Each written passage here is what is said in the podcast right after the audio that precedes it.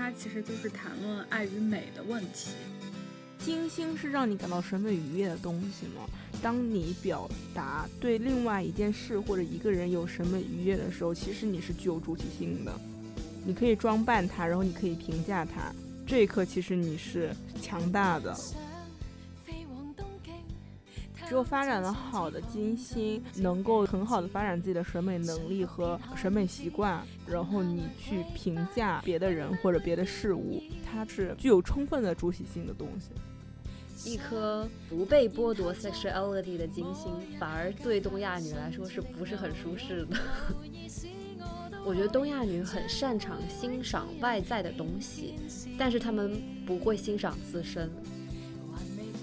只要你本人不觉得这个凝视有什么，这个凝视就失效了。我先凝视我自己，就没有人能凝凝视得过我。当你不把你自己的身体当做景观的时候，不把它当做一个被别人凝视的对象的时候，别人就没有办法去 sexualize 这些东西。快乐或者或者说是积极的一种生活态度吧，它是可以作为武器，然后来击打就是生活加注在你身上的各种痛苦的。听众朋友们，大家好，这里是科学未遂，我是凡。今天想跟大家聊聊金星这颗行星。天文学上来讲，金星它是一颗很明亮的类地行星，是距离地球和太阳都很近的星星。因此，一个人他他的金星落座基本上都是太阳的落座及其前后两个星座，就差不多五个范围，就是五个星座的范围。然后神话学上来讲，金星它是爱与美之神阿弗罗狄特。嗯，它在中国古代被称为长庚星或者启明星，然后它的神话代表人物是太白金星。跟爱与美之神不一样的是，他是一个主战的武神，然后比较经典的形象也是一个老头。嗯，从我们广义上的占星意义上来讲，谈论金星，它其实就是谈论爱与美的问题。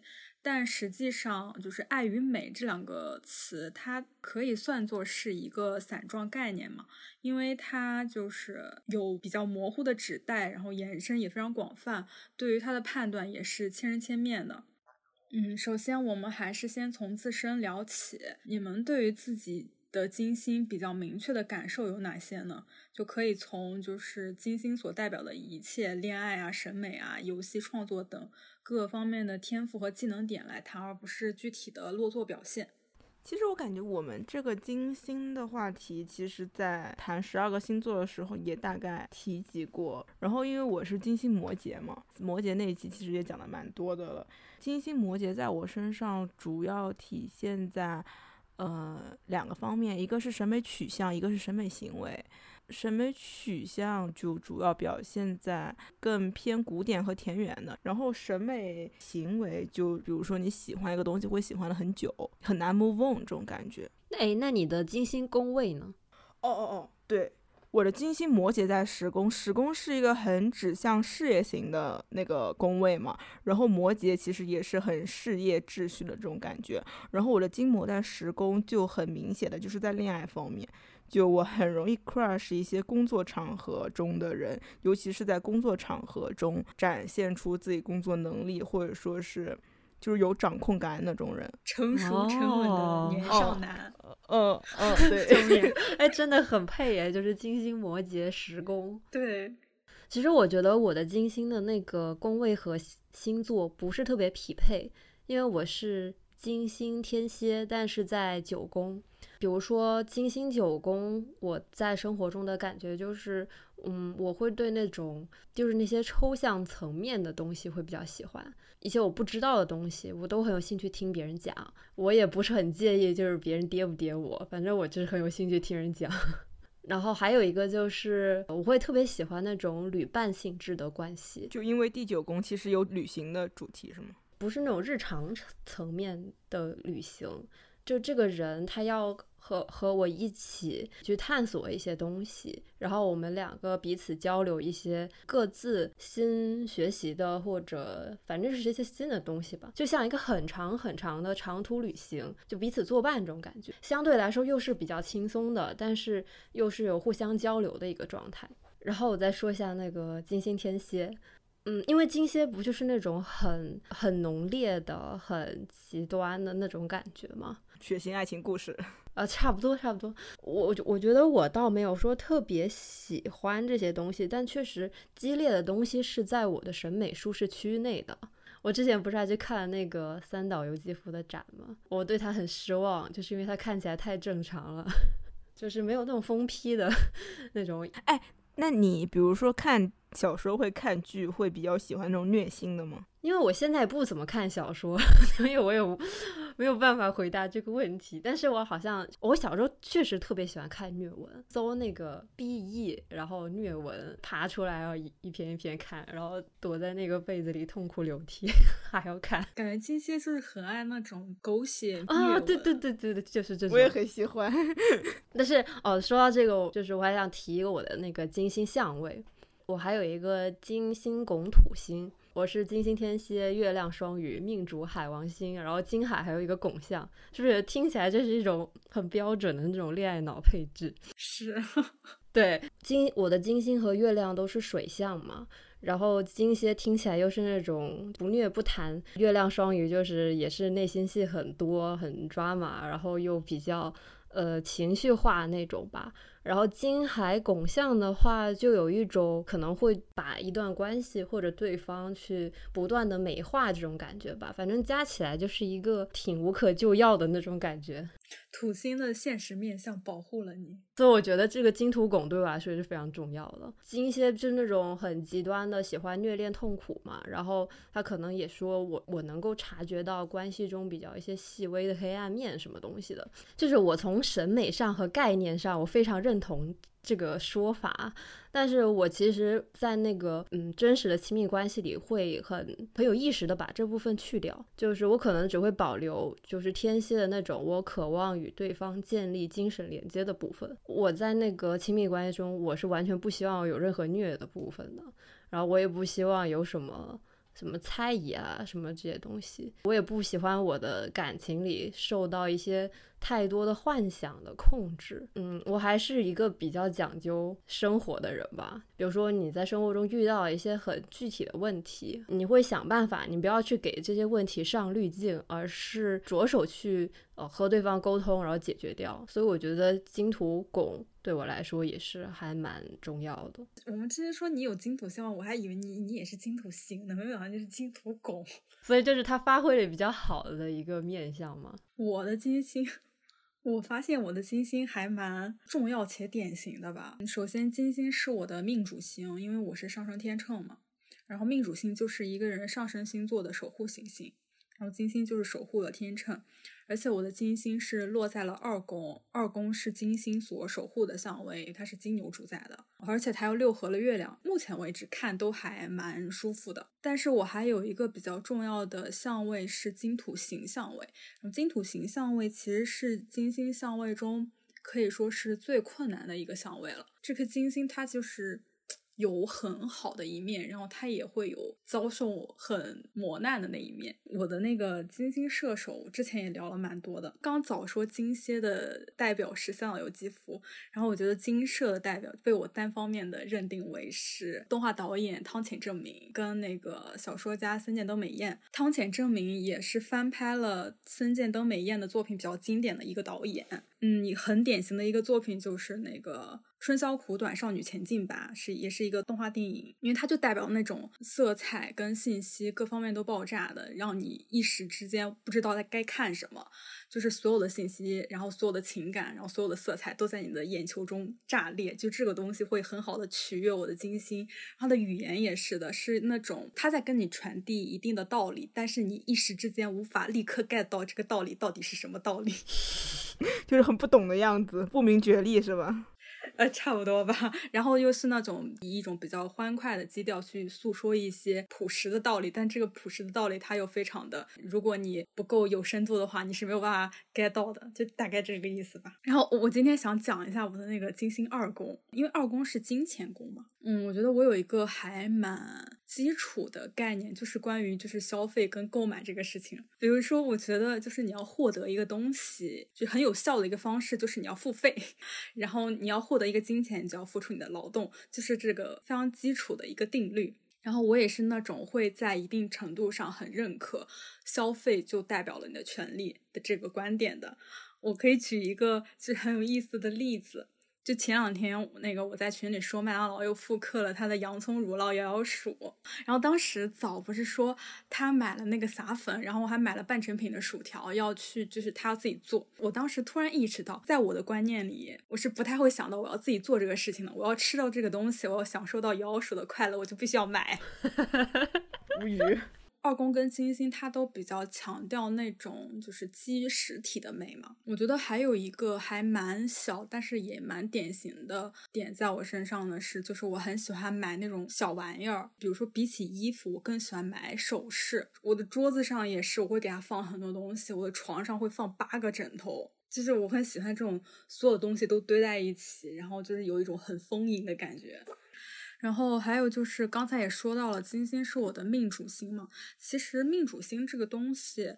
它在现代占星里面提的倒不是很多，在古典占星里面可能会提的比较多。它的地位甚至有可能跟你的太阳和月亮是一样重的。就是这个金星作为我的命主星，如果来说的话，它带给我的一个很重要的命题吧，就是美这个事情，它是我人生中人生中很重要的一个命题。就比如说我很多事情都是围绕美这个事情展开的，无论是审美还是我发展自身的美之类的。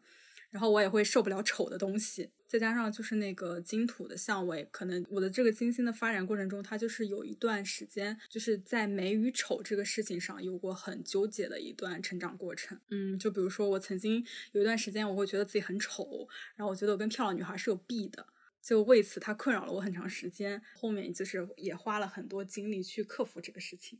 然后我还想要分享一下，就是一些关于美女的相位，因为金星其实是关于一个美的话题嘛。然后一般情况下，嗯，就像我们以前在天秤的时候说过，就是网红多天秤，就是天秤比较容易出美女。嗯，但是这个范围还是很宽泛的。其实有一些金星的特定的相位也是比较容易出美女。你就尤其是金星和海王星都会对人的外貌会有影响吧。一般情况下。金星和海王星跟上升有相位的时候，就跟你的上升星座有相位的时候，如果说是柔和相位的话，那整个人可能面目就相对来说比较温婉一些。如果说是行冲的话，可能冲击感、亮眼感会更强一些。是春春跟我说的，我要 set 他一下。然后我们那个天顶那颗星和金星有相位的话，也会有偏向氛围感、美女的感觉。我个人比较感觉比较明显的，也是是上升和金星跟金海合的相位。看过的那个上升和金星合的，确实长得还很好看。然后金海的话，我觉得确实是那种就是气质挂的，而且这种气质它是一种就是很朦胧，它又有着有一点性感在里面，然后又有一点。就是得体或者是什么之类的在里面，就那种就是氛围感的。金生合这种就是上升和金星合相的话，我感觉他就是属于对外在有自己的要求。然后这种人要么就比较精致挂的，要么就是那种颜狗挂的。反正就可以对照一下自己的相位，看自己的盘内里面有没有盘内里有没有美女相位。因为像像那个今天的相位，我觉得也或者说金星跟天王星的关系，我觉得也还蛮。嗯，蛮有意思的。就在那个神话故事里面，阿弗罗狄特的父亲是乌拉诺斯，天王星是乌拉乌拉诺斯无性繁殖的一个结果。虽然是在占星里面，一般是把那个海王星看作是金星的高八度，就是所谓高八度的意思，就是它会经历一个从个人到集体的转变跟升华。一个它从金星发展到海王星，就是从个人之爱发展到集体之爱嘛。但是，就是因为这个神话，它就给了我一点启发，就是你可以感觉到这里天王星与金星之间有一个继承的关系。有一个说法是，天王星它其实代表了一个人的激情，然后这种激情它可以带来一见钟情的那种感觉，这也可以算作是一种嗯金星的起点了。然后，如果一个人的盘里面它有金天相位的话，嗯，通常来讲我们会把它解读为。这个人的爱情观或者他的审美取向会相对来说不太遵循传传统，然后不太因循守旧的那种。就是像这种金星天王、金星海王啊、金星火星这种相位，还蛮适合磕 CP 看合盘的。如果你的 CP 是金星和天王星相位，就是一见钟情挂；如果是金星和火星有相位，就说明他们激情四射挂。激情四射，对。就磕到了，就就蛮带蛮带感的。然后，如果一个人的盘里面有金天和金海相位的话，因为这两个它其实都指向了这个人的恋爱观，他会相对来说他的道德感、他的道德枷锁以及就是传统社会所附加的一些东西会更弱一点，甚至他会有推翻，就是所谓的道德跟秩序的这个倾向嘛。然后我们就是可以在看盘的时候就会考虑一下这个人的性取向会更加的 open 一些，而且我的个人实战经验是，这两个相位在男生的盘里面会比在女生的盘里面去 judge 这个人是否有 gay 的倾向会更加的准确一点。我我们之前就看过一个盘，它的那个金星长得特别耀眼，因为它的金星跟天王、海王还有火星都有相位，就是代表这个人他在就是性爱关系里面都非常的包容度跟可尝试的空间都很大。对我证明。哎，那这个东西是如何和同性恋连接在一起的？你比较开放的话，其实就很流动，开放的、流动的，然后大胆的尝试的，对于男性来说。嗯，确实是一个很大胆的尝试。我有个问题，就是我们应该怎样去区分金星它所指代的爱，跟月亮以及其他的行星或元素指代的爱呢？你们都是如何去辨认跟归类这个东西的？我盘内算是金星发展的还比较独立的那种感觉，基本上金星摩羯能够表现出的特性都在我这里展示出来了。但是金星的快乐在我这里有点不值一提，就是它更多代表的是一种审美的愉悦，因为我还月亮天蝎嘛，然后他们俩在一起，就是我还是能够明确的感受到他们那种区分的，需要的和喜欢的是两码事这种感觉。嗯，你比如说我无论在单人的 pick 还是在 CP 的 pick 上面，然后月亮带来的那种选择的倾向性是更强的，我需要。一种真实的心痛感，然后真实的脆弱，真实的痛苦。呃，真实的胆怯，包括真实的爱而不得或者什么乱七八糟的东西。然后我喜欢这些东西，并不是为了获得快乐，并不是因为他们符合我精心的这种审美愉悦的需求，然后我才我才去喜欢他们的。就虽然说我在这个过程中可能日日上头，就事实上获得了很多快乐，但这种快乐也是从那种品尝痛苦中得来的。你很难说你获得的是愉悦还是痛苦，但是其实是更月亮天蝎的东西，我感觉是。我也有这种感觉。其实我们说月亮是一个人的内心需求嘛，然后金星我其实感觉更偏向于欣赏这个层面上。嗯，对，欣赏和愉悦。对，然后你月亮的爱你是需要回馈的，但是我觉得金星是不一定，就是它可能只是一种审美意义上的投射，是一种单向的，然后比较置身事外的，你只是向外去。递出了一个东西，就是比较清爽，感觉没有月亮的爱这么是蛮轻盈的那种感觉。呃，对。呃，但是还有一点是，我觉得月月亮它所指代的这种爱，或者是说是需求，它是相对来说去除欲望的。金星它是包含了欲望的，它就是说，比如说它会让你上头，会让你 crush 的东西。但是这种东西它相对来说更短暂，瞬时的情感能量会更强一点。月亮的话，就可能它会更长久，然后更更平静沉稳一点吧。因为月亮也是滋养你的东西嘛，就是什么是可以滋养你的？哦，对。然后我还有一个比较明显的个人感受是。就比如说，我会用“取悦”这个词去形容我的金星，但我不太会用“取悦”这个词形容我的月亮。是的，是的，是的，是的。我用我形容我金星的词是愉悦，金星就是代表了啊啊啊 的情感，然后月亮就代表了呜呜呜的情感。对对对对对对对对对对，是这样，是这样，是这样。真正打动我的东西和我欣赏的那种感觉是不一样的。就他们两个之间是，难道是真的是有有所取舍的吗？爱这个东西，虽然说和月亮啊、金星会更有关系一些吧，但我觉得一个人的爱是你要调动所有行星运作出来的一个结果。就是我想的是那个 mean，就是那个呃，上帝在创造叉叉的时候，我加入一点什么，然后加入一点什么。我我有感觉说，就是你是需要去自己自行调配各个行星的占比这样子的。比如说呃，在我和谁谁谁的这段关系中，那我想加入百分之五十的太阳，百分之三十五的月亮，百分之十五的金星，就是我觉得就是一个 mix 在一起的这个过程。哦，对哦，每一个人的那个情感模式都是一个比较复杂的东西嘛，然后你可以去就是呃给自己的那个情感模式增加一些厚度和复杂度吧。像刚刚早说的，我们这里说金星跟月亮，它其实是一种就是爱的概念，然后那个比如说你调配不同的比例，其实就是你在实践爱的一些方式吧，或者是途径。我特我刚刚突然想到，我的金金星不是行上升嘛，然后我上升是火象，金星是土象嘛，然后我看到一个戈登文学，就是这种土火型的戈登文学。我是一个做事三分钟热度的人，却在喜欢你这件事上坚持了这么久。什么都 一些土味文学。在爱与美的这个大概念下面，快乐也是精心赋予我们的感受吗？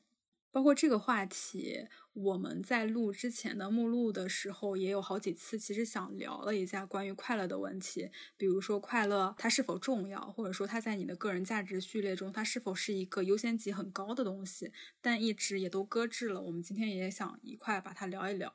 首先就是你们对于金星式的快乐有什么具体的体会吗？我的微博签名就是一切为了快乐。你快快展开讲讲，因为我我们之前尝试问过这个问题，结果嘉宾给的答案都是否定的，他们都觉得快乐不重要也无所谓啊，感觉。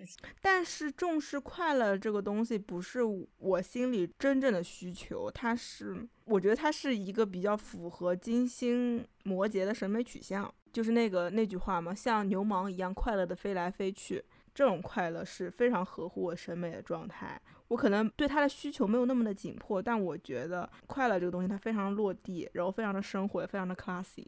那有什么具体的体现？比如说什么东西会让你感觉到快乐？快乐是我生命的常态，因为我五宫头是狮子。就是还是蛮会享乐，以及蛮容易感受到快乐的一个位置，而且我觉得在我的价值序列里面，这个排的是很高的。就你觉得什么东西是更高级的，或者说是你觉得呃什么样的思想是更高深的这种类似的话题，我觉得快乐是非常非常重要的。就是在一个理性层次上的价值序列，它是排名很高的。就下的金星是土象嘛，然后它五宫头又是狮子，这两个点拼凑出来就是一个非常快乐的现充那种感觉。觉，你看下了朋友圈，它其实很有生活气息的那种。哦，我有很刻意的在朋友圈传达快乐的信号，因为我觉得这很重要。我不是说那种经过很多事情，然后意识到快乐是很重要的，就是在我的价值序列里面，一个理性的逻辑里面，我认为它是非常值得排在高位的。我觉得可能大家都会要一个东西，但是不同的人会给这个东西命名成不同的东西。你为这这些东西命名为快乐，那可能对其他人来说，他会把这个东西命名为其他的东西。哦，我把它命名为快乐，是因为我觉得“快乐”这个词很高级。呃，哦，那可这也包含了就是个人的一个价值判断。我觉得快乐确实不是在我价值体系里排前面的东西。就是我不会去想我要怎么去获得快乐这件事情，嗯，就是我是有一个，嗯，一个底线吧，就是那个底线是能够维持我情绪正常运转的。那在这个底线之上都可以，就是我不需要说我自己处于一个特别快乐的那个状态。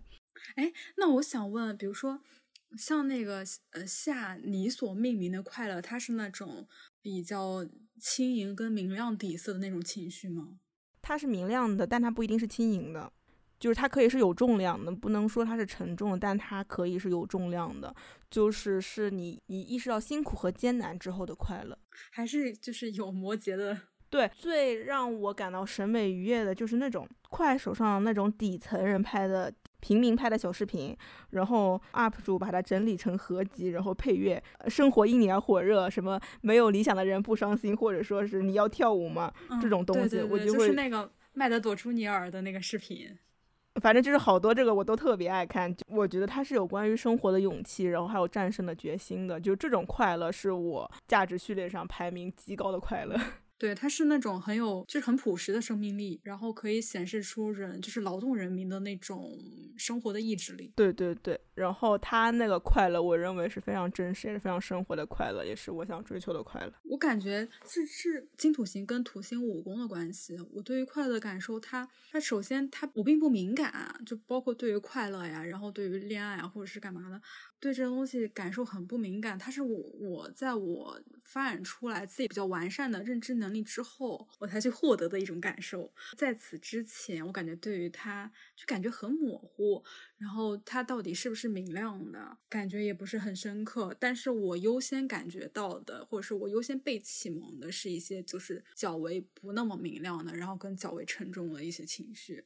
比较好，也可能是土星的作用吧。比较好的是这些东西，它是可以给我滋养的，以至于可能我比如说经历了一些土星的试炼之后，我才可以摸到了一些快乐的路径，然后我可以感受到一些很就是很轻松的，然后很没有任何负担的快乐。就比如说我 最近开始玩游戏，纯粹的愉悦快乐，没有任何负担的，你就只是玩就行了。你像我在以前的时候，我是不太能够体会到，就是玩一件事情是什么样的感受。就算是精英射手，我也是，就是你通过学习，你得到了一些东西，你感到快乐。对吧？但是你在你在玩的过程中，它其实你不用去想你付出了什么，然后得到了什么，然后就是有一个很纯粹的愉悦跟享乐。然后我想到一点，我的武功公头是双鱼，难道武功公头双鱼代表了我会玩乙女游戏吗？对对对对，也也是不无道理。心中那一双耀目大红鞋着上他，怪胎和异兽也称我伟大。想走进深山，偷窥那仙动，望梦睡莲般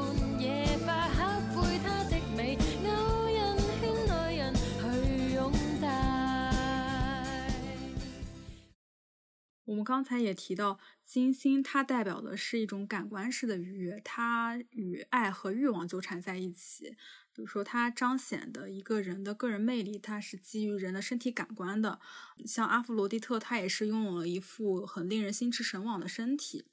那身体的这个话题，尤其是女性身体，在我们东亚社会的语境中，还蛮值得展开聊一聊的。所谓东亚社会的语境，就有一种普遍的女性她的 sexuality 被压抑的现状吧，然后她就有一种自带的金图形象味的感觉。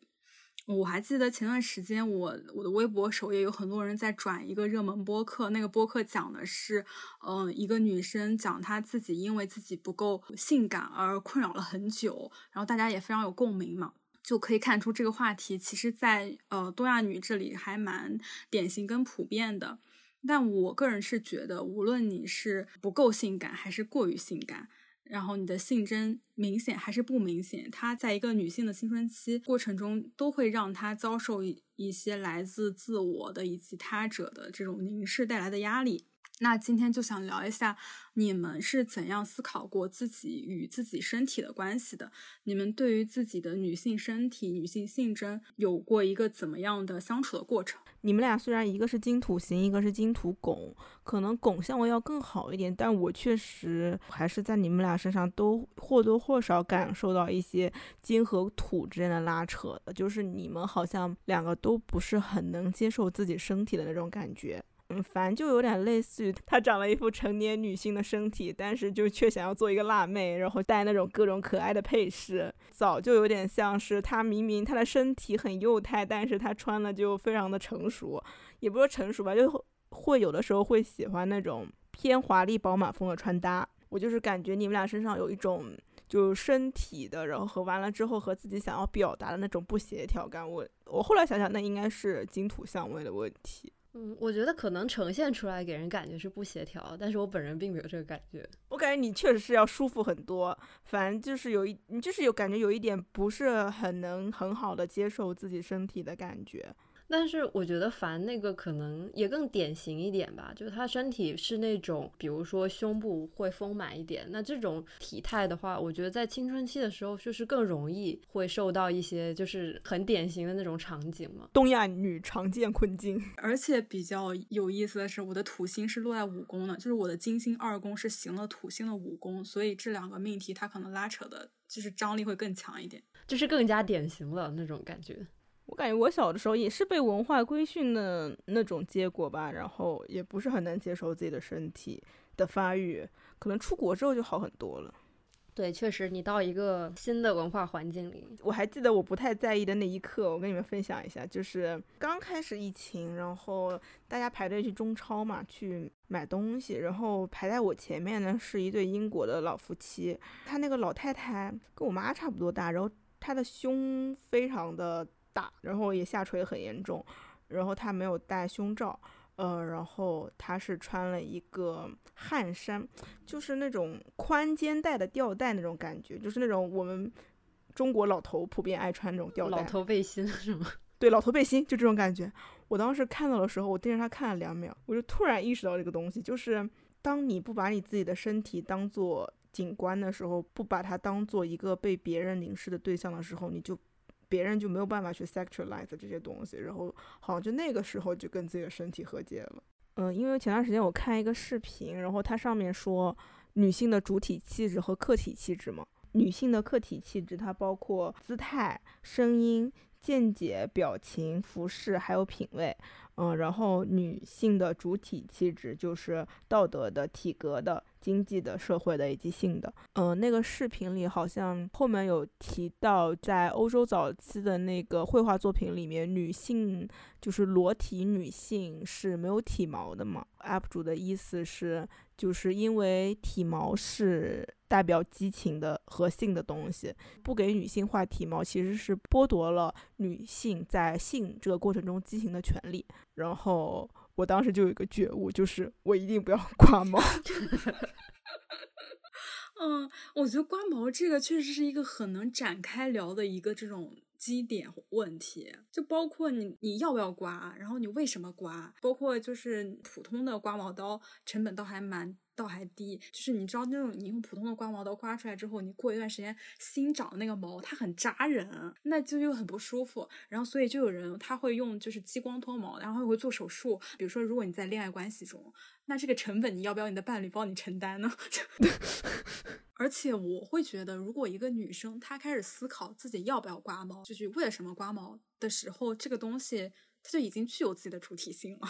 就是我是觉得，就是腋毛可以刮一下，为了一些穿衣服的美观，但是阴毛就绝对就可以不用刮，就是这是展示我激情和性能力的东西。不是。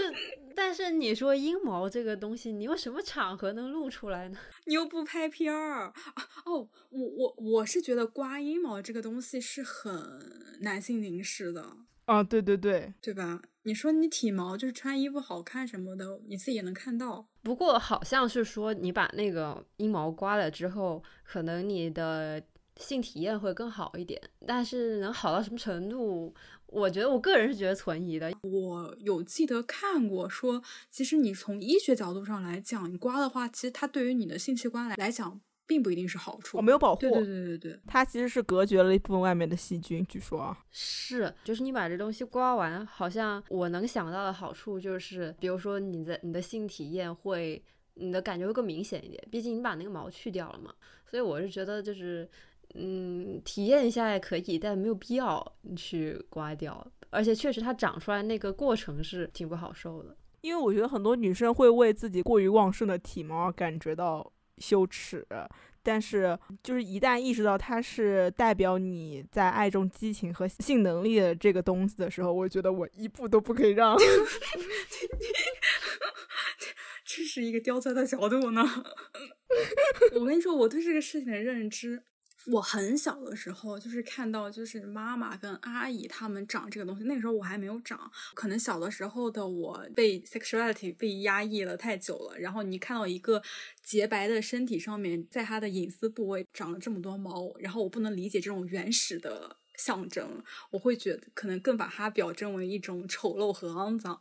对，然后对对对，然后后面就是会看片了之后，然后就片里边那些女生她们都会刮掉嘛，然后她们刮掉之后，我觉得哇，怎么更丑了？但是有一次，就是我人生中目前为止我看过最圣洁的，然后最好看的一个片儿。但那个女性是一个白人女性，她皮肤其实胴体非常的洁白，然后她那里也刮掉了。我那个时候就是我感觉我看到了一个非常完美的，就是很圣洁的一个东西。但是我我只见过那一次。但其实我觉得女性是需要用体毛来表示自己的性欲望的。你说的是不局限于性器官上面的吗？还包括你？你你的，比如说你的腋毛，还有那个胳膊上的，主要还是性器官嘛，因为腋毛和胳膊上其实就已经纯装点用了，你没有什么别的用处。你这说的好像阴毛有 很有用处，哎，不是，就是它的那个齿感是更强烈的嘛。但是你也不会在公共场合露出你的阴毛呀，就是不为男朋友刮阴毛啊。哦，嗯，这个确实。你比如说总结来讲，就你可以为自己刮体毛，但是你不为男朋友刮阴毛。对吧？类似吧。我们为什么会突然开始聊这个话题啊？这是我没有意想到的。但我因为我有关注的一个那个就是美妆。博主那个女生她也是的，她不刮腋毛，而且她的腋毛还蛮旺盛的。她拍照的时候就就是露出来了，她也不会遮掩干嘛的，就是在做这件事情的时候完全去耻感了。我觉得就是可能这样的态度也驯化了一些她的粉丝吧。她的评论区里面就有人可能会在争论这件事情，然后就有很多人会为她辩辩驳吧。就就说什么代表了一种健康的，然后活力的美，这种东西就是完全概念上的了。我从理智上，我我认为这种美是一种健康的、活力的。就我不是说这个事儿不好啊，但是我觉得就是这跟你本人的一些审美好像都没有什么关系了。对对，我觉得是你在合理化或者上价值，就是单纯的上价值了。我突然想起来，就之前前段时间有一个微博热搜也很离谱，就是一个很漂亮的美女姐姐。她发那个小红书嘛，然后他应该发的是一组他在那个游艇上，反正是船上吧，然后他就穿着那个很清凉的那个泳衣，他那个上身可能是有一些设计吧，所以他就是布料非常少，然后基本上是只覆盖了那个呃乳头的那个部分，所以呢，呃，他贴了一个乳贴，然后所以那个乳贴就露露在了那个衣服的外面，但是其实他那个乳贴挺隐形的，就是。你不认真看，讲道理你也不会去盯着人家乳贴看，就是看他照片。虽然说你能看出来，但是就是一个，嗯，OK，我知道它是个乳贴，但它完全不影响说整个人还是很漂亮嘛。但是他评论区下面就就吵得很厉害，就为了这个事情。然后有一派就是觉得你怎么能把乳贴露在外面，就是觉得你很不。不体面，他们用的这个词是，就是你怎么可以这样？另外一派也论调也挺好笑，他就是说，乳贴不是用来贴乳头的吗？那你既然已经贴住了乳头，那乳乳贴露出来，难道你要贴一个贴，然后把你的乳贴盖住吗？就是这样，对对，贴贴复贴贴，然后那你什么时候才会有镜头呢？对我看过类似是穿那个就是内裤打底裤的啊，对啊，这个也不是层层套娃吗？对对对对对，是一样的。你就是说防走光裤吧，它的发明是为了不让别人看到你的内裤，好像可能在就是。社会整体上了一个价值之后，你的内裤是不可以被看到的。但其实，如果理论上来讲，你只是从就是衣服这种物理层面上来讲，其实并没有什么用。而且我很想吐槽一点，就是你有时候穿那个安全裤嘛，就是如果它那个裤子做的比较短的话，它就会往上跑，而它往上跑出来的效果和你穿内裤没有什么区别。对 对对对对，是这样子的。哦，我穿安全裤是那个目的，就是万一露出来了，我想告诉他。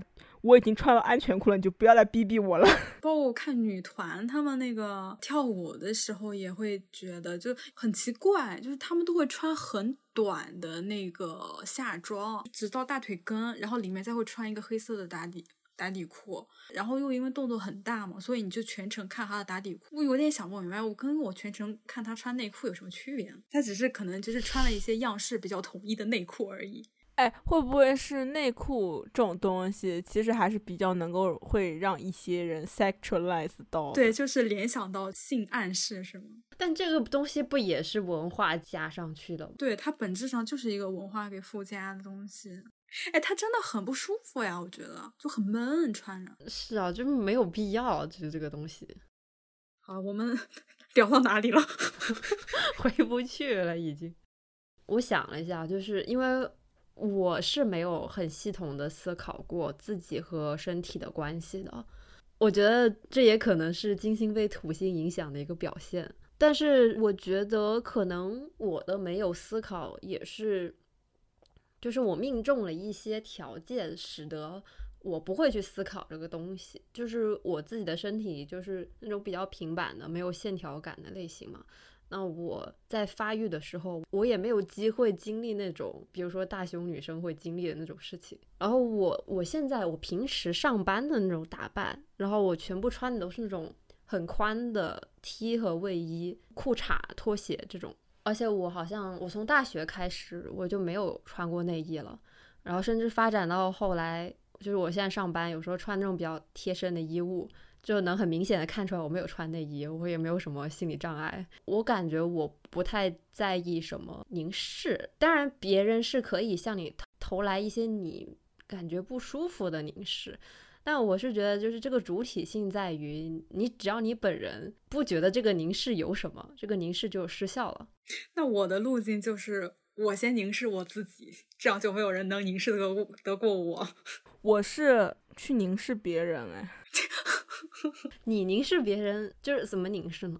转移权利。男人有什么好凝视的呢？就是你评价他呀，你评价你今天穿的怎么样？你你评价他今天剪头了，顺眼了，看着顺眼了很多。你评价他今天刮胡子了，非常尊重我，他就会觉得被消遣到。那我来讲一讲我怎么解决这个问题。嗯，其实凝视跟就是身体焦虑这个东西，它一度在我身上非常的明显，甚至是最困扰我的一个问题，而且我不自觉的把自己。然后和自己的同类当做一个凝视的客体。我看到一个女生的照片的时候，然后或者是真人也会，我会下意识的品，嗯，就他不是榨汁，但是我脑海中会有一个意识，就这个人胖或丑，高或矮，美丽或不美丽，然后我还会比较自己跟他。这种心态，它是我无法控制的。就我怀疑是长时间，就是可能青春期被凝视的太多了，或者我感受到的凝视太多了，然后就是形成了一种下意识的反应，还或者是我倾向于这样的一种认知方式吧，我已经无法说清了。但是有一阵子，我会为了我的这种心态而。感到困扰，我我甚至怀疑我自己是不是厌女，你知道吧？就因为你刚接触凝视理论的时候，你就你就会觉得这种凝视它是不好的，然后它就是跟厌女强相关联系在一起的。我会我会怀疑我是不是就是被这个。东亚社会的男权思想所影响了，然后以至于我也不不自觉的开始厌女了。但是后来我发现，就是你也是去除掉一些主观上的判断之后，哪怕你会有下意识的比较行为，你也可以只是把这个路径当做一个你认知这个人的一个方式，而不是一个就是上价值或者是有文化意义的判断在里面的。就我之前也跟你们讲过嘛，你就是接受自己的身体的方式就是多看。我就是比如说就逼迫自己去照镜子啊，嗯，看自己的脸，然后洗完澡之后就是对对镜子看自己的身体。最开始的时候还有一点不敢直视自己的胸部，然后就会捂着我的胸部，然后后面就是我觉得我的腰长得很好看，然后我就会先看自己的腰，然后后面就会看自己的胸，然后看着看着觉得我的上半身都很好看，就是看多了之后会觉得哦，会慢慢觉醒一些，就是这个曲线啊或者什么样的是很是很好看的，有这样一个自我的疏导过程吧，就是我所。谓的我先凝视我自己，就没有人能凝凝视得过我。就是我觉得主体和客体的路径我都走过了，然后我才培养出了一些这样的，就是面对他人的这种抵抗力。但是这个根结，如果让我去总结的话，我觉得就是作为东亚女生，你在你的青春期会遇到至少一个那种傻逼男同学吧。就是每一个中国的男同学在青春期都要为一个女生的青春期负责，就他可能都在无意中伤害了一一颗脆弱的少女心。而且在我身上很吊诡的是，其实如果不看金土相位的话，我长得我的金星很舒服。然后包括我自己，其实我被人肯定的经历也是很早，我的那个整个基础教育阶段。每个阶段，就是小学、初中、高中，都有被男生很热烈的追求过。我三年级的时候就收到了我的人生第一份情书，但是。我要说的傻逼男同学就在这里，他就算喜欢一个人，他也会以一种很不健康的方式发挥出来。我觉得最早对我进产生一个心灵创伤的是，当时四年级的有一个男的，他喜欢我，就是要让全年级的人都知道，甚至他妈妈也知道。你知道他妈妈干了一件什么样的蠢事吗？而且他妈妈好像还是是在就是公安体系里面工作的。他有一次还穿着那个制服，然后来我们学校。来我们班级，在我们教室门口点我的名，说要让我出去给他看看。操，有病啊！就我真是觉得有病。然后还有一些就是那种中学生，他们都很喜欢很喜欢玩亲亲的游戏，他就逮着一个女生就想要跟她亲，摸摸她呀，或者是干嘛的。我就有一次，也不是有一次，有很多次。那有一个有一个男的就喜欢把我从。走廊这头追到走廊那头，就是有过好几次这种，我感觉是被当众处刑的。就是你虽然你可能在享受。字面意义上，你可能在享受一种被追求或者被喜欢的那种外界的反馈吧，但是这种反馈给的太不正当，就是像这种别人的喜欢或者是别人的肯定，它并不能加深我的自我肯定。该有的一些焦虑，然后我该有的一些压力，我还是会有的，甚至会很过度。就是说，你还是得靠自己。对，就我还是要靠自己去克服这个问题。因为我感觉这一种别人的喜欢，他也不是那种真的喜欢和肯定，他以这种一种很冒犯的形式展现出来的东西，他不能给你带来那个感觉。你那个时候是被消遣的呀，是被凝视的，对，甚至感觉是在被羞辱的，就是这种被羞辱的感觉，它就是在你的生活中随处可见。你包括你在街上，然后你可能你都说青春期的时候吧，你就是稍微穿的衣服贴身一点，然后你的胸就会跟你的同龄人不太一样，但那个时候你就会觉得很羞耻嘛。不过说起来，我好像慢慢面对自己是这个样子，也是通过一些凝视一些人。就比如说，通过看一些不完美的美女的照片，就因为像现在对于美的标准都很完美，然后很单一嘛。但是其实像年代再往前一点，或者说是国外的话，就是他们会相对来说更加多元一点嘛。然后你看，其实有的美女她也会，比如说有斜方肌啊，有的美女她也会有那个什么副乳啊，有的美女她也会脸的骨骼怎么怎么样。你是通过看到这些美女，然后觉得她们即使有这些也很美，或者说是因为有这些反而更美了，然后才能接受自己身体上这些。情况的哦，但是这个方法对我并不起作用。你像微博上也会有人转一些那种，比如说那种摄影作品，他就拍一些很真实的女性身体这样的，然后大家就会说什么，就是你这样真实的也很好看，或者之之类的吧，或者这才是真实的。但是看到这种东西，它并不能够对我并不起作用。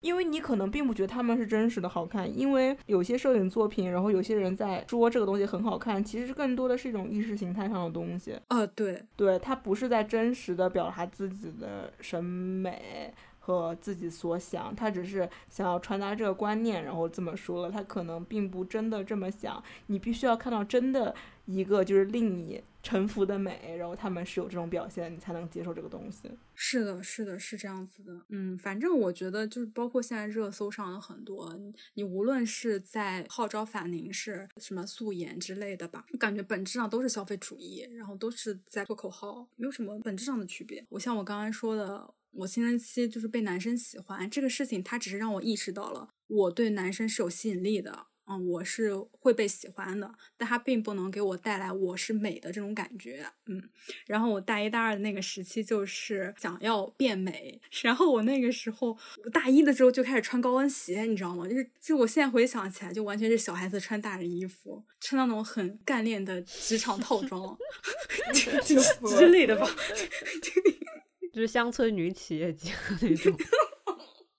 大三开始正式的思考这个问题，就是很认真的去看美妆教程，还考虑配色呀，然后考虑就是技术啊之类的。像我在早之前不是说他完全就是随心所欲的话，我就不行，我觉得我有我要有指导，就是很认真的在做这件事情，然后尝试了很多风格。那确实是会为这个东西付出很多额外的努力。不是大家都说，就是其实现在社会女生都很好看，也不看看女生，就真的是就很努力的在做这件事情。我操，女的真的太努力了，就就太卷了。我觉得过于那啥了。包括说，就是现在的美妆视频不是也越来越卷吗？其实我记得很清楚，我之前看美妆视频，他们贴假睫毛就是一条贴上去，现在没有任何一个博主会整条贴假睫毛，你知道吗？就是 他们就是要么就是买那种小盒的那个一簇一簇的那种，要么就是他即使是买那种整条，他也要剪成一段一段一段贴，可真是累坏了。就是你会刷到那种，他们现在就是命名也超级卷，就是发明了各种名词、各种妆容，亚裔辣妹妆，什么轻欧美混血妆，还什么轻亚裔辣妹妆。我想那中国人画亚裔妆是什么意思呢？好无语啊，真的是，女的真是太努力了。因为我们刚刚说了，自己作为东亚女，然后在成长过程中有比较深刻的，无论是金星嗯被限制啊、金土相位啊这种类似的，你的金星被束缚，或者是你对于自己身体的不接受啊，然后就各种各样的困难吧。笼统的来讲，都是一种被剥夺的 sexuality，或者说你的性征、你的你的身体天性没有办法很舒展的被发掘出来的一个过程。那就是一颗不被剥夺 sexuality 的金星长什么样？这个是可以想象的吗？你算了，我们不没有这种体验。就是我觉得在这个东亚的文化语境里，这个东西就不存在。或者说，我们可以说，一颗不被剥夺 sexuality 的金星，反而对东亚女来说是不是很舒适的？救命！就是你会很拧巴，就是因为这个东西和你从小到大成长起来的环境，它就是相反的东西。所以一旦你呈现出了那种。不被剥夺的 sexuality 的状态，你反而是不太舒适了。当然说，你经过一些个人比较漫长的调整，或者一些呃从理念概念上去学习一些东西，我觉得你可能也最后也可以做到。但是对于东亚女来说，会比在其他文化语境成长起来的女性会难特别特别多。我觉得还有一个点就是那种金星被限制的感觉，是我觉得东亚女很擅长欣赏外在的东西，但是她们不会欣赏自身。金星那种愉悦的、享乐的，或者带着欲望的那种东西，像这些东西是在东亚语境里被压制的很彻底的。所以作为一个东亚女，你只能把你的金星去往那个审美啊、欣赏这种。方向去发展，然后一般来说，我觉得东亚女就是在这个层面上发展的还是比较完善的，只是说她金星的一些很重要的面相，全部就是被很严重的限制了。这个被限制了，然后所以大家都说东亚叙事是什么？离过婚之后你就自由了。确实，而且还有一个问题是，我觉得就是如果你抛开东亚语境来讲，就是一个人他的发展过程中。无论在什么样的文化语境之内，他是有可能不被剥夺 sexuality 的吗？不是有部英剧是那叫什么《性爱自修室》对吧？那个剧不就是讲着一堆高中生在性这个问题上有一些各种各样的故事吗？他们肯定也是有很多这种和性相关的问题，但是我觉得不一样，就是他们能够很比较轻松的去和身边人去谈这些东西，以及他们有寻求帮助的这个意识。他们不会觉得说这个东西很难开口呀，或者说这个东西对他们来说是一个就是一个需要解决的问题，不会去给这个羞耻感呀或者什么的。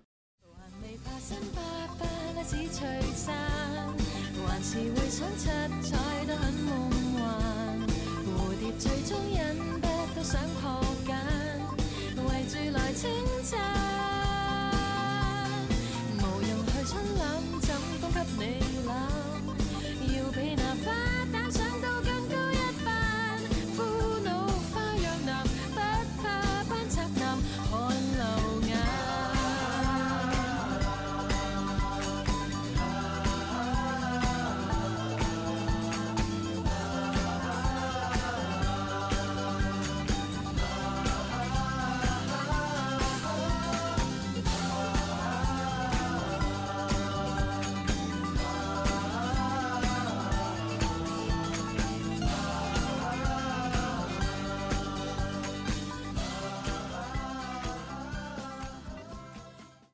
关于金星，它还有一点比较有意思的是，金星的典型形象是一个女神的形象，也是较为柔和的，所谓母性的和阴性的力量的代表。它是一颗比较典型的吉星。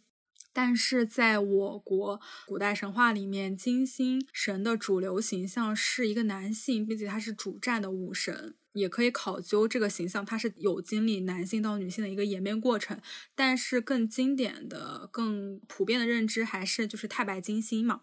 这跟就是金星的明亮度有关，因为它是肉眼可见的一颗明星。比如说古人他在早早晨跟黄昏，然后看到天上出现了一颗很亮的球，就在太阳旁边啊或干嘛的，古人就会对它做各种解读。所以金星一度也会被视作灾难降临的象征，有杀伐决战的意思。也就带来了金星它所谓福祸相倚的一种寓意，也就不是那种绝对的吉星的象征。而且我查了资料之后发现，实际上就是古希腊对于阿弗罗狄特的女神崇拜中也包含了对于战争的崇拜，只是它作为战争女神的这个职司的影响并不是很广泛，更广泛的还是爱和美嘛。所以就是这里面有一个思考是，就是在刻板印印象之外的金星，它并非是一种柔弱的形象，它也可以是一种很骁勇的力量。嗯，有点像是一个比较流行的通俗说法是，就是人的软肋与铠甲，或者是爱无往不胜之类的吧。那对于就是金星可以给人带来的勇气，或者金星可以作为一个人的武器这一点，你们有什么样的感受吗？你们有具体的，就是由金星驱动你、push 你成长，或者是什么，就是努力的这种例子吗？我是金星天蝎嘛，然后金星在天蝎座是失势的一个位置，就是二元一点的来说，就是一个不太好的位置。但我觉得天蝎的那种很强的防御意识是，呃，你可以从中获得一些保护自己的一个东西。我举个例子，就是很习惯在开始任何一段潜在的异性关系之前，我会极尽所能的做背调，通过各种各样的方式，试图把对方所有的社交痕迹全部都挖出来。如果我挖不出来的话，我会去做一些比较神奇的手段去达成我自己这。个一个目的，我之前我对一个外国的男性有意思吧？情况是我还在国内，然后他也在国内，但是我又不想通过，比如说去问他的朋友啊，或者说问他的同学这种方式去知道他的一些个人情况，因为我觉得那样太过明显了，而且就也不是我这种人能做出来的事情。我想了半天，我就想出来一个办法，我自己写了一个问卷，然后这个问卷大概有四十多道题吧。然后题目是，就是外国人对于婚恋观念的一个调查。然后我把它包装成了一个，呃，我们汉语教育专业的学妹的一个毕业论文。然后需要一些外国人的样本来填写这个调查问卷，我就跟他说，我把这个问卷转发给你，你能不能帮我填一下？我是当面和他说的，就是那种我们讲完一个事情之后，然后突然提起来，就是哎，我就是我有一个小事儿，然后请你帮个忙，然后他就帮我填了，因为这份问卷只有他一个人填嘛，所以就是所有的数据就我就非常轻松的就拿到了。就比如说那种你的个人性取向，比如说你之前的一些有多少段关系什么。我感觉这个真的好精心啊，因为一步一步都是算计，都是陷阱。哦，我想到一个就是武器的事情，就是我刚刚跟你们说的那个快手小视频。我感觉就是，如果说金星就有快乐这一个层面的意思的话，我觉得快乐或者。或者说是积极的一种生活态度吧，它是可以作为武器，然后来击打就是生活加注在你身上的各种痛苦的。但我觉得，这这个东西是一种，就像你说，是一种很高级的快乐。有一个词我觉得用的挺好，我觉得叫快乐的意志。快乐的意志，我觉得是很重要的，包括生活的意志，就有点像，比如说疫情小区里面那种小区群，都让你尽量减少出门，怎么样，减少和邻居的接触。就不，我就是要每天下楼晒太阳。我我之前那个查资料的时候，就搜金星，就出来那几个文章都是最后都要说要发展自爱，讲金星的爱其实是自爱。我心想说，这这说什么呢？放屁吗？这 放屁吗？他有很骁勇的那一面，就是我知道这一点之后，我又感觉自己被启发到，或者有觉得有不一样的东西，但我又很难去形容它到底是一个什么样的东西。哎哦，可能会不会是这样？就是因为金星是让你感到审美愉悦的东西嘛？就是你当你表达对另外一件事或者一个人有审美愉悦的时候，其实你是具有主体性的。你可以装扮它，然后你可以评价它，就像你搞 CP 一样。这一刻其实你是强大的，be armed with something。哦。但这一点是确实，我觉得发展自己的审美也是发展自己的主体性的一个方面吧。因为我记得我之前我跟你们也讲过，就比如说你在看盘的时候。就是有一部分人，我能够很明显的感觉到他的金星发展的不是很完善，他的审美体系建立的并不明确，就很多事情他就是很朦胧的，然后很笼统的都过去了。你在给他看盘的时候，你提到了一点，他只是会恍惚的说：“哦，对，是这样的。”这个时候是会让我觉得他在这方面其实是丧失了一部分的自我的完整性的。只有发展的好的金星，能够有发很好的发展自己的审美能力和审美习惯。然后你去评价别的人或者别的事物，其实审美评价和道德评价是一个维度上，是同样重要的东西，它都是具有充分的主体性的东西。对，我觉得就比如说，如果你。自己已经建立了一套非常稳固的审美，就是呃，你特别知道在你的体系里面什么东西是美的，那别人呃试图对美的一个定义，它就影响不到你了。那我觉得这个东西可能也构成了一种就是比较刚硬的一种可以用它来来斗争的一种一种武器吧。你甚至可以用你的这种审美去凝视别人。感觉这个比较切题。就在节目最开始，我们有提到爱、美还有快乐，它都是一个就怎么说散状的概念，或者说是一个很大的容器。但是我觉得，就是我们的立场在于，我们是可以接受这个容器是很大的，是很模糊的，很因人而异的，甚至恰恰就是因为。恰恰我们赋予这个概念的特权，就是我们容许这个概念可以很空很大，没有具体的指代。因为就是因为啥？反而是因为它很大，然后很模糊，然后才可以随意的去装扮它。而且我是觉得这个概念本身是。空泛的和无所指的并没有关系，真正有价值的东西在于你就是建立起了以这个以这三个为支点的一个坐标，你拥有了一整套就是什么可以被你定义为爱、快乐或者说是美丽的东西。虽然这个东西你的和他的可以是不一样，但是这种碰撞其实。嗯，怎么说？在我的个人观点里面，就是每个人都谈论这些事情，或者每个人都尊重，然后敬佩，然后往这里面装点很多东西，其实是一件非常值得庆幸的事情吧。而且我是觉得，就是可能对于每个人来说，他所认为美和认为爱，呃，认为快乐的东西也是不一样的。但我觉得人应该都会有这样一种本能，或者说是在发展的稍微完善一点之后。你生命中出现一样事物，当它来到你生命当中的时候，你就能够判断出这是爱，这是美，这是快乐的。然后这种感觉是很强烈的，它是很被欢迎的，放到你的那个关于爱和美的体系里面的。对你也可以对它做很明确的，或者说是很狭窄的一些定义。很多比如说东西，你你觉得它不能用爱来定义，但其实这种区分也是在识别爱与非爱的一种途径吧？我觉得。嗯，就这个东西对别人来说不是爱或美的，但是你对你来说，你有那样一种很强烈的预感，它来临了，那它就是真的来了。那是不是又结束了？那结束结束吧。